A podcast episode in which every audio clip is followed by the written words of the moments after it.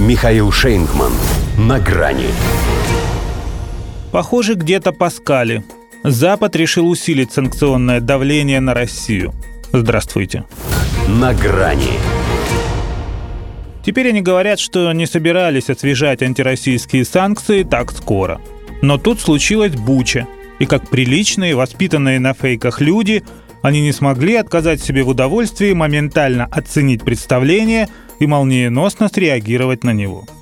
Хорошо еще, что этот розыгрыш не застал их врасплох, потому что рестрикции у них всегда при себе. Не путать со стрицами. Хотя сложно. Тоже ведь никак не угомоняться из-за того, что постоянно свербит в одном месте. В общем, у них с собой было.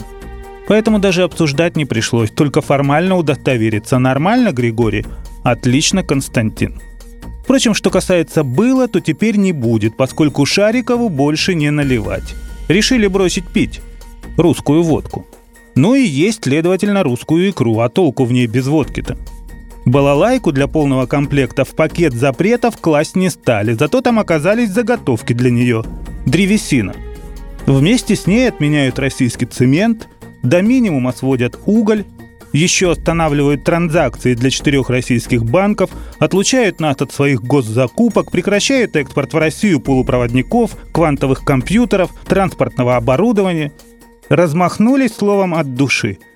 Не от большого ума же. Потому что тормозят ребята. С логистикой-то у них отныне тоже проблемы. Закрывают для российских судов свои порты и блокируют для наших автоперевозчиков свои дороги. Это сильно. Правда, еще и хитро, поскольку лазейки для себя они все-таки оставляют. Кирпич не распространяется на доставку сельхозпродукции, продуктов питания, энергоносителей. Иначе говоря, не нужно быть провидцем, чтобы предсказать, по какой еще номенклатуре им вот-вот придется перейти на рубли. Российский газ, кстати, как и нефть, пока трогать не стали. Все течет. Но исключительно благодаря тому, что в ногу себе – они выстрелили намного раньше. Поэтому основательно, так чтобы с концами, наступить ею на горло собственной песни у них не хватило ни сил, ни духу. Или решили оттянуть удовольствие до следующей бучи. Другое дело, что она очень даже может случиться в самой Европе. И в самом что ни на есть прямом, а не в переносном смысле. Есть ощущение, что далеко не всех в ней устроит существование в новой парадигме, основанной на принципе Пусть мне будет плохо, но русским еще хуже. Тем более не факт, что русским будет хуже. И дело не в наших природных богатствах. И даже не в том, что у нас не вызывает культурного шока и паники необходимость оплачивать все рублями.